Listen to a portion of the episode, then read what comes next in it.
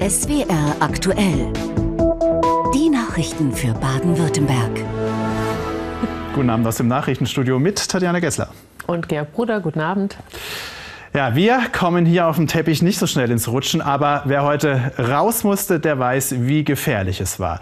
Erst Schnee, dann Regen oder je nach Region andersrum. Straßen und Gehwege rutschig bis spiegelglatt.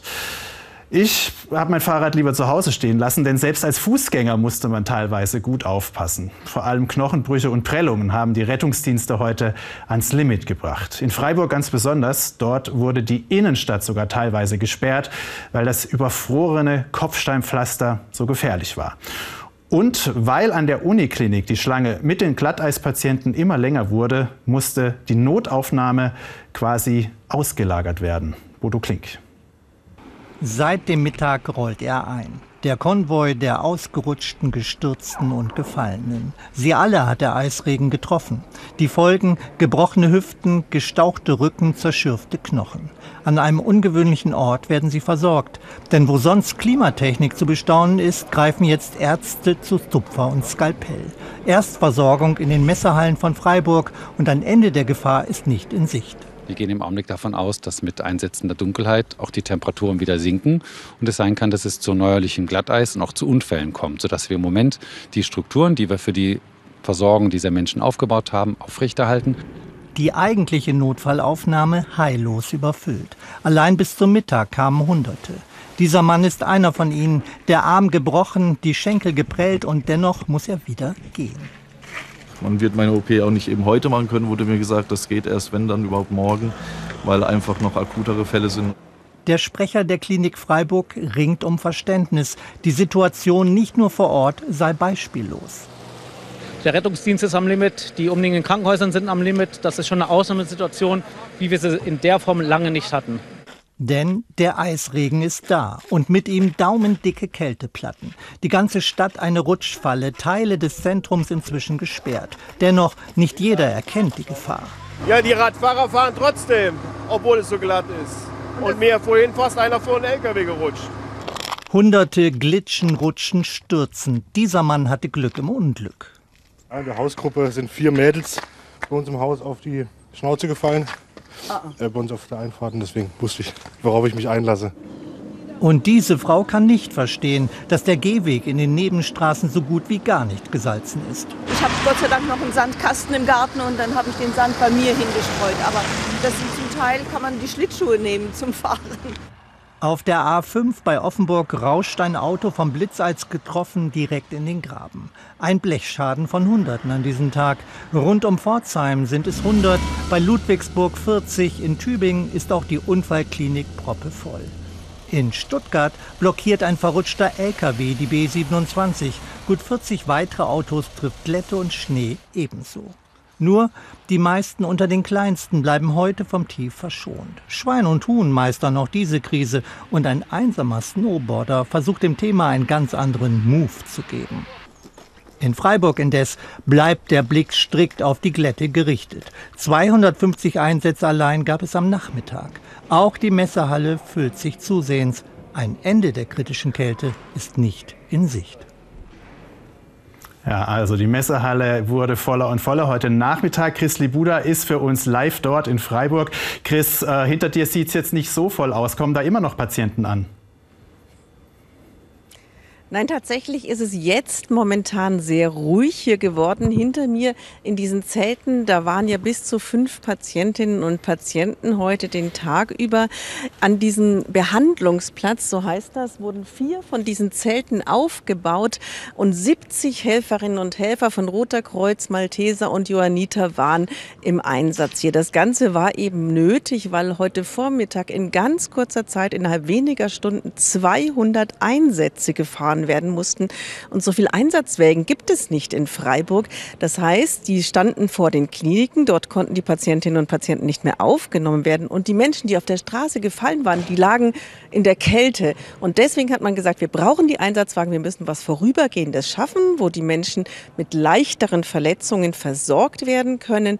Ja, und das hat dann ziemlich gut funktioniert. Und ja, vor ungefähr zwei Stunden konnten die letzten Patientinnen vorübergehend hier den Ort wieder verlassen.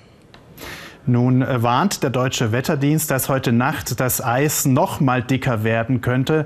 Wären denn die Kliniken in Freiburg darauf vorbereitet?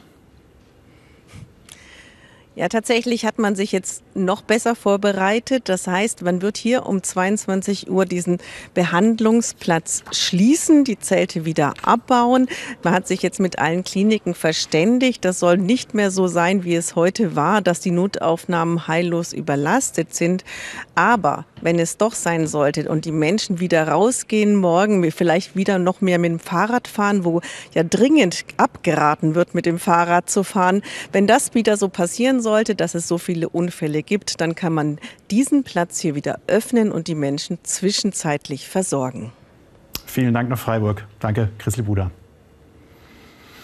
Ja, was ein Tag heute. Da brauchen alle starke Nerven, die unterwegs sind. Vor allem dort, wo viele durch wollen, kann es schnell chaotisch werden, wenn bei Schnee oder Eis ein Unfall passiert oder gar ein LKW quer in der Fahrbahn steht.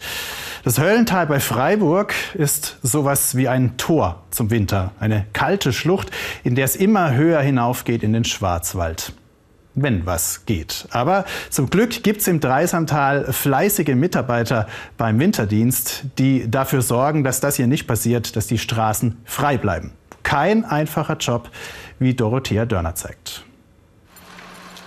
Früh aufstehen, damit andere sicher ans Ziel kommen, die Männer der Straßenmeisterei hier in Kirchzarten. Es ist 4 Uhr morgens und die Straßen sind spiegelglatt. Die Mitarbeiter vom Winterdienst müssen auf alles gefasst sein. Schneeketten sind heute ein Muss. Und das kommt wirklich nicht oft vor. Also das sind sieben Jahre das erste Mal für mich. Also normalerweise nicht. Stefan Spiegelhalter lenkt den Unimog, vollgeladen mit Streusalz, Richtung Höllental. Wir werden jetzt auf jeden Fall erstmal alle Strecke einmal durchstreuen man muss natürlich auch immer ein bisschen äh, haushalten mit dem Streugut, das man dabei hat. Man kann ja nicht, äh, sage ich jetzt mal, auf der ersten Meter ähm, alles raushauen. Ja, da haben wir schon der erste ungeduldige Autofahrer, der ja überholt über die durchgezogene Linie. Das ist natürlich Sache, auf die man ein bisschen achten muss und auch ein bisschen mit Kopfschütteln reagiert dann manchmal. Während Stefan Spiegelhalter seinen Streuwagen durchs Höllental manövriert, wird in Titisee Neustadt bereits nachgeladen. Drei Tonnen Streusalz hat Bernhard Meyer heute Morgen schon auf den Straßen verteilt. Jetzt ist erstmal Pause und Wettercheck mit Teamleiter. Ah, okay, ich sehe jetzt gerade, da ist sogar um 9 Uhr Schneeflocke dabei. Das heißt, es ist so ein Gemisch zwischen Regen und Schnee. Da müssen wir jetzt damit rechnen, dass man vielleicht sogar mal den Schneepflug noch braucht für ein paar äh, Stunden. In den Bergen ändert sich das Wetter schnell. Besser, man hat dann alles dabei. Und wieder geht's los auf die Straße.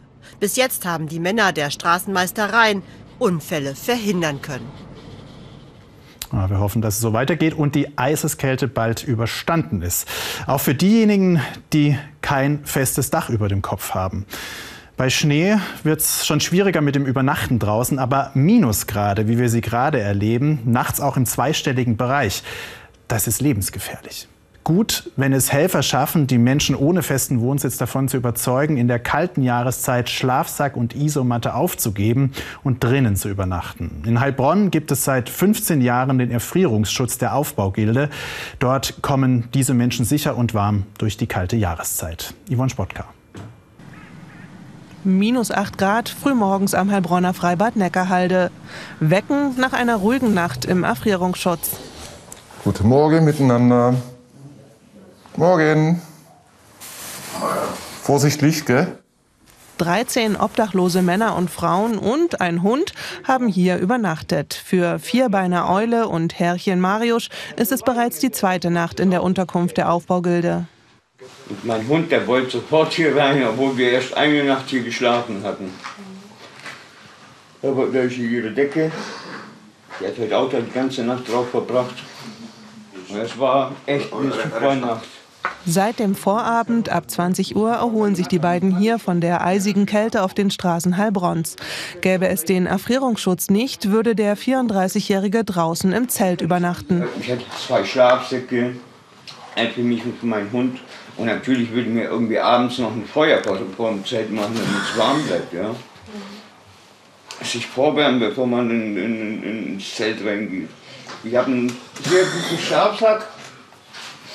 Also ich würde so eine Nacht auch im Zelt überleben, ja, mein Hund auch. Vielleicht aber auch nicht. In Heilbronn gab es in den vergangenen Jahren bereits Erfrierungstote. Auch ein Grund, warum die Aufbaugilde von November bis Ende März die kostenlose Übernachtungsmöglichkeit anbietet. In dieser Saison kommen besonders viele Gäste. Im November hatten wir 232 Übernachtungen. Im Dezember werden es sicher über 300 werden. Das sind Menschen, die sind oft psychisch sehr angeschlagen, haben Suchtprobleme, aber auch zum Beispiel sind jetzt auch zwei Gäste da, die gehen ganz normal einer Arbeit nach.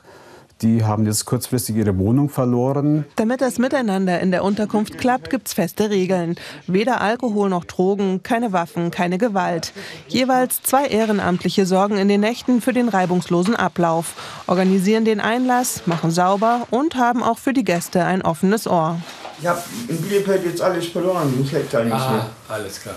Und du fängst jetzt ein neues zu Neustandbein an hier? Nein, hier nicht. Ja. Es geht weiter. Österreich. Habe ich mir halber. Ja, da, bin ich, da bin ich ein unbeschriebenes Blatt und muss ich nicht sagen, was ich hier war.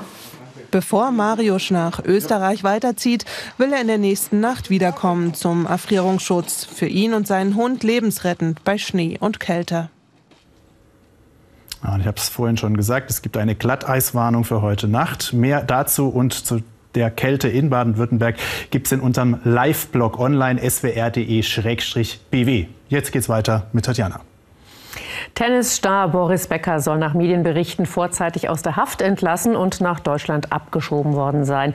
Im April war der 55-Jährige aus Leimen in London zu zweieinhalb Jahren Haft wegen Insolvenzverschleppung verurteilt worden und saß dort im Gefängnis. Damals hieß es, er müsse bei guter Führung mindestens 15 Monate absitzen. Becker soll Schulden in geschätzter Höhe von über 50 Millionen Euro haben und Besitztümer nicht korrekt angegeben haben. Im Prozess um einen Chlorgasanschlag in Schwäbisch Hall hat das Heilbronner Landgericht den Angeklagten wegen verminderter Schuldfähigkeit freigesprochen. Er soll in ein psychiatrisches Krankenhaus eingewiesen werden. Der Angeklagte hat die Taten begangen. Davon ist das Gericht überzeugt. Demnach hat der 35 Jahre alte Mann unter anderem in diesem Haus giftiges Chlorgas freigesetzt und einen Menschen dadurch verletzt. Auch versuchte er, vergeblich, in dem Gebäude Feuer zu legen. Laut Gutachten leidet der Mann an paranoider Schizophrenie. Die Einweisung in eine psychiatrische Einrichtung soll verhindern, dass er weiter gefährlich werden kann.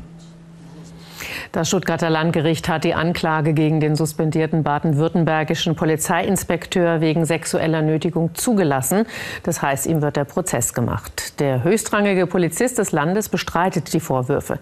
Den Ermittlungen zufolge soll er vor rund einem Jahr in Stuttgart eine Polizeibeamtin sexuell belästigt haben, im Gegenzug für Karrierevorteile. Die mutmaßlichen Reichsbürger, die einen Umsturz geplant haben sollen, haben in Baden-Württemberg neben der Kaserne in Kalf auch Bundeswehrstandorte in Ulm, Laubheim und Niederstetten ausgespäht. Das hat der SWR aus dem Umfeld des Verteidigungsausschusses des Bundestags erfahren. Demnach konnten die Ermittlungsbehörden die Ausspähversuche offenbar anhand von GPS-Daten auf den Mobiltelefonen der Beschuldigten rekonstruieren. Der Kurznachrichtendienst Twitter muss falsche oder eher verletzende Tweets auf Verlangen Betroffener löschen. Das hat das Landgericht Frankfurt entschieden. Damit hatte die Klage des baden-württembergischen Antisemitismusbeauftragten Blume Erfolg. Die heutige Entscheidung gibt Michael Blume in seinem Kampf gegen Hassrede im Netz recht. Er hatte Tweets gemeldet, die er als Teil einer Hetzkampagne gegen sich sieht. Twitter muss diese nun dauerhaft entfernen. Dazu gehören auch Beiträge, die zwar nicht gemeldet wurden, aber den gleichen Inhaltskern haben. Noch ist die Entscheidung nicht rechtskräftig. Twitter kann noch Rechtsmittel einlegen. Wir schauen heute noch mal nach Illerkirchberg, wo ein Asylbewerber mutmaßlich zwei Mädchen mit einem Messer angegriffen und eines dabei getötet hat. Auch gut eine Woche danach will dort keine Ruhe einkehren. Es sind immer noch viele Fragen offen.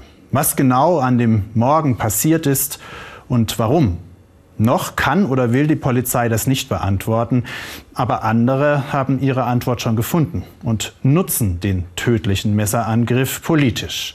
Stimmungsmache von rechts, die es der kleinen Gemeinde noch schwerer machen, das alles zu verarbeiten, wie Peter Köpple beobachtet hat.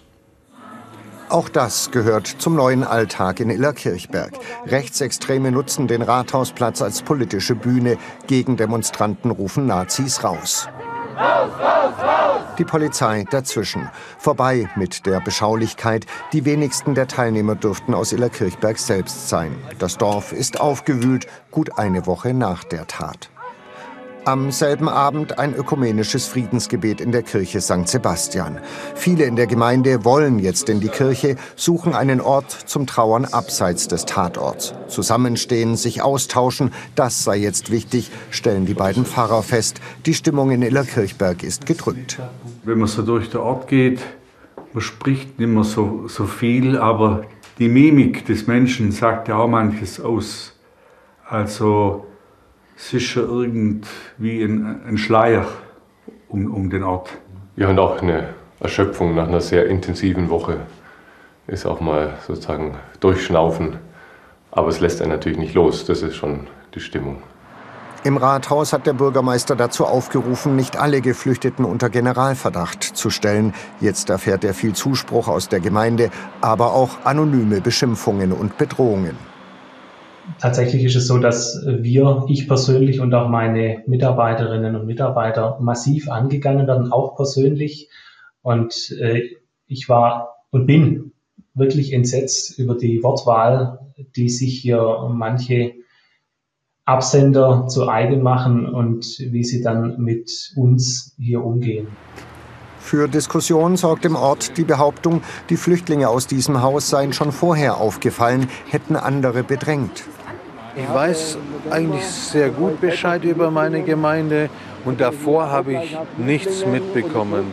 Die Gerüchte, die jetzt da sind, die sind alle nach der Tat in die Welt gesetzt worden. Die Polizei konnte jedenfalls keine gravierenden Vorfälle hier vor dem tödlichen Angriff feststellen. Immer wieder kommen Einwohner an den Tatort, nur wenige sind bereit zu erzählen. Das war auch ein Schulweg von vielen Kindern von uns den wir früher ohne Angst durchgelaufen sind. Und mittlerweile ist es jetzt echt furchtbar, da irgendwie auch in der Gruppe durchzulaufen. Man denkt immer, in den Großstädten passiert sowas, aber jetzt in so einem beschaulichen kleinen Dorf, also da ist wirklich das ganze Dorf geschockt. Ohne Kamera sagt einer, dass vor allem die Illerkirchberger mit Migrationshintergrund jetzt Angst vor den Rechten hätten.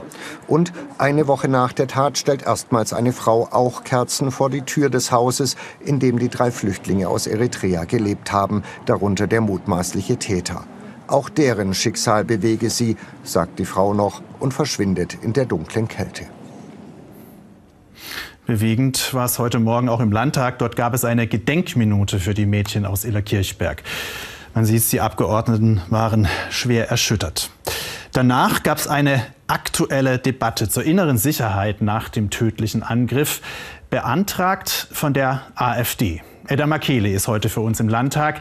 Wie haben denn die Abgeordneten heute über Illerkirchberg diskutiert, Edda? Ja, ich fand es sehr bemerkenswert. Der Kontrast hätte nicht größer sein können zwischen der Gedenkminute und der ersten Rede von der AfD. Die Tonlage hat sich schlagartig geändert, nämlich von still zu schrill.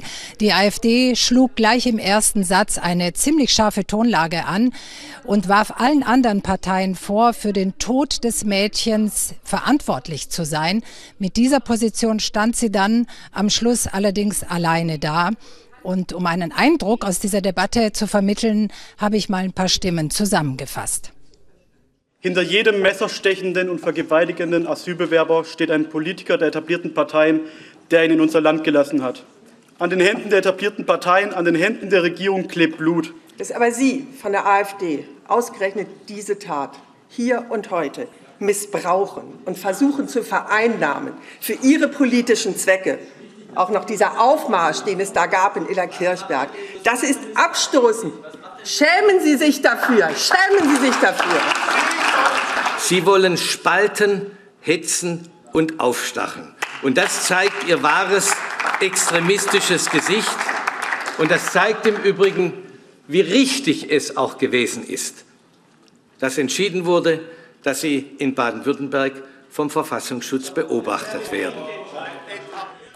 Der Innenminister hat also dagegen gehalten. Er hat aber auch gefordert, dass sich was an der Abschiebepolitik ändert. Ja, er hat wörtlich gesagt, schwere Straftäter müssten, wenn irgend möglich, abgeschoben werden. Dabei ist dieser Zusatz, wenn irgend möglich, wichtig, denn zum Beispiel nach Afghanistan können momentan keine Straftäter abgeschoben werden, weil gar keine Flüge dorthin gehen. Das hatten jedenfalls die Grünen und die SPD in derselben Debatte noch zu bedenken gegeben. Vielen Dank fürs Einordnen, Edda Makeli. Wir sprechen gleich nochmal, denn die Diskussion um die Abschiebepolitik war nur der Auftakt zu einem regelrechten Sitzungsmarathon des Landtags. Bis Mitte nächster Woche geht's ums Geld. Bevor die Abgeordneten sich in die Weihnachtspause verabschieden, müssen sie noch den Haushalt verabschieden. Immerhin mehr als 60 Milliarden Euro pro Jahr wollen Ministerpräsident Kretschmann und seine Ministerinnen und Minister ausgeben. Und das wird jetzt noch mal alles diskutiert, bevor es dann endgültig beschlossen wird.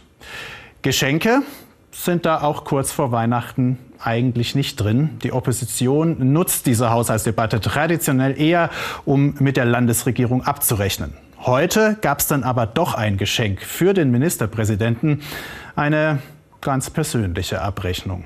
Ruben Moratz. Kurz vor dem Fest der Liebe bleiben im Landtag kleine Sticheleien nicht aus. Sein Spartipp, statt zu duschen, den Waschlappen zu benutzen, eine Steilvorlage für den FDP-Fraktionschef Rühlke. Genug Lappen habe Kretschmann doch sicher, aber er nutze ja bestimmt nur kaltes Wasser. Deshalb äh, schenkt Ihnen, Herr Ministerpräsident, Ihre Opposition in diesem Sinne zu Weihnachten einen Waschlappen wärmer.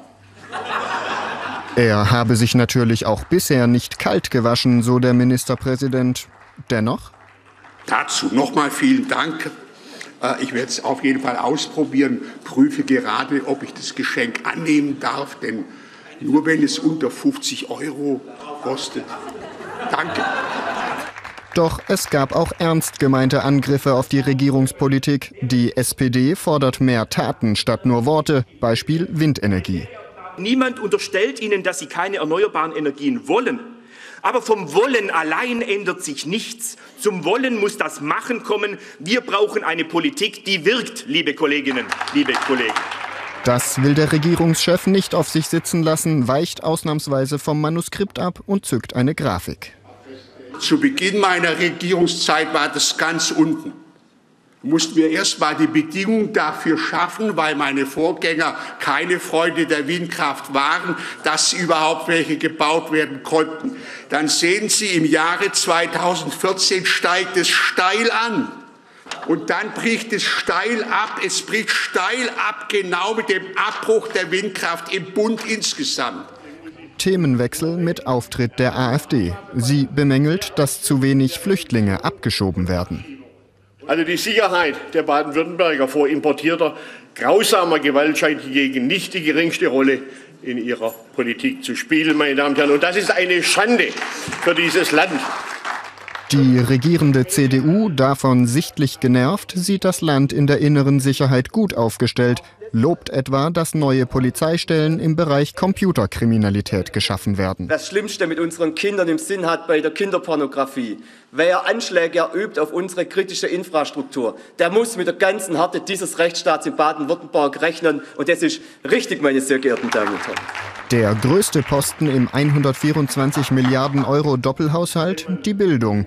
Angestellte Lehrkräfte sollen künftig auch in den Sommerferien bezahlt werden. Das komme zu spät, so die FDP. Sie haben Generationen von jungen Leuten im Grunde das Signal gegeben, studiert kein Lehramt, ihr werdet wahrscheinlich entweder keinen Job bekommen oder schlecht behandelt. Das ist der Grund für den Lehrermangel in Baden-Württemberg. Und so gab es heute nicht nur Geschenke, sondern auch Streit im Landtag. Vielleicht auch ein Vorgeschmack auf den Weihnachtsabend in manchem Haus. Also Humor hat die Opposition. Das Geschenk für den Ministerpräsidenten sorgte ja durchaus für einen Lacheredder. Aber hat die Opposition denn auch inhaltlich einen Punkt gemacht? Ich würde sagen, ja. Also für mich war das Thema Windkraft, der Schlagabtausch beim Thema Windkraft eindeutig das Highlight dieser Haushaltsdebatte heute, dieser Generaldebatte. Ähm, und es war auch in der Tat der einzig wirklich leidenschaftliche Moment in der Rede von Kretschmann, als es um die Windkraft ging. Zuvor hatten nämlich die Opposition, also FDP und SPD, den Finger so richtig in die Wunde gebohrt, indem sie Kretschmann vorgeworfen hatten, in zehn Jahren habe er zu wenig getan für die Windkraft. Dann kam Kretschmann und sagte, ja, der Bund sei schuld. Ja, aber damit kam er nicht durch, denn dann legte die FDP nach und sagte, ja, aber in dem aktuellen Koalitionsvertrag Vertrag. Da habe Grün-Schwarz ja tausend neue Windräder versprochen, aber nur fünf geliefert. Ja, und ich würde sagen, damit hat die FDP durchaus mal kurz die Achillesferse von Kretschmann getroffen. Ja, nun äh, gehen die Debatten ja weiter. Bis Freitag am Mittwoch soll dann der Haushalt verabschiedet werden. Wie halten das die Abgeordneten denn eigentlich durch, so ein Sitzungsmarathon? ja, ich würde sagen, da brauchen Sie viel Sitzfleisch oder besser gesagt Sitzungsfleisch. Und momentan im Hintergrund läuft ja die Debatte über den Etat der Wirtschaftsministerin. Da ist der Plenarsaal ziemlich voll. Zwischendurch ist er dann auch mal ein bisschen leerer, wenn die Abgeordneten sich stärken. Ja, und immer wenn abgestimmt wird, ist es voll. Und sollten Sie nicht da sein am Schluss, wenn nämlich namentlich ja. abgestimmt wird, dann müssen Sie jeder 40 Euro bezahlen. Vielen Dank für diese Einordnung, Edda Makeli aus dem Landtag in Stuttgart. Ja, wir hatten es zu Beginn der Sendung. Viel Chaos war heute mit Schnee und Glätte, aber manche haben sich auch über diesen Wintereinbruch gefreut. Und damit sind wir jetzt auch am Ende dieser Sendung. Gleich das Wetter mit Claudia Kleinert. Ihnen einen schönen Abend. Machen Sie es gut. Guten Abend und herzlich willkommen zum Wetter für Baden-Württemberg. Es war gefährlich glatt heute Morgen, weil in höheren Luftschichten schon warme Luft kam, die Regen brachte. Der Regen aber fiel auf den gefrorenen Boden. Und heute Nachmittag hatten wir dann solche Temperaturen. In Hinterzarten 888 Meter hoch, plus 3 Grad. Tiefer gelegen Buchenbach minus 1 Grad und in Niederstetten sogar minus 4 Grad. Wie gesagt, die Glätte heute Nacht und heute Morgen und Vormittag, die kam durch gefrierenden Regen und den den wird es zum Teil auch in der Nacht und Morgen noch geben können. Hier, wo Sie diese rot schraffierten Flächen sehen. Das heißt, es kann noch mal zu gefährlicher Glätte kommen. Daran anschließend Schneefall, auch nach Süden hin Schnee und Schneeregen. Also Glättegefahr besteht in der Nacht und morgen Vormittag noch verbreiteter. Das Ganze zieht sich dann weiter nach Süden zurück. Jetzt in der Nacht, wie gesagt, Schneefall über der Mitte, nach Süden gefrierender Regen, Schneeregen und auch Schnee. Im Norden ist es meist trocken und lockert gelegentlich auf. Die Temperaturen gehen zurück auf Werte von meist 0 bis minus 6 Grad. Morgen Vormittag starten wir dann mit etwas Sonnenschein im Norden, Schneeregen und zum Teil gefrierenden Regen noch im äußersten Süden und Südosten. Im Laufe des Nachmittags gibt es dann nur noch dichte Wolkenfelder und im Norden etwas Sonnenschein. Die Temperaturen steigen dazu auf Werte von meist minus drei bis plus vier Grad am Bodensee und der Wind ist überwiegend schwach unterwegs und kommt aus nordöstlichen Richtungen. Mit Schnee bekommen wir es dann auch noch mal am Freitag zu tun, vor allem über der Mitte und nach Südosten hin. Nach Norden hin etwas Sonnenschein und die Temperaturen liegen nachmittags meist bei minus 3 bis 0 Grad. Richtig kalt wird es in der Nacht zu Samstag. Da dann Tiefstwerte von zum Teil minus 7 bis minus 14 Grad. Tagsüber scheint die Sonne häufiger, die Nacht zu Sonntag ebenfalls noch mal sehr kalt. Dann kommen aus Westen etwas dichtere Wolkenfelder, aber es bleibt erst einmal noch ziemlich frisch bei uns.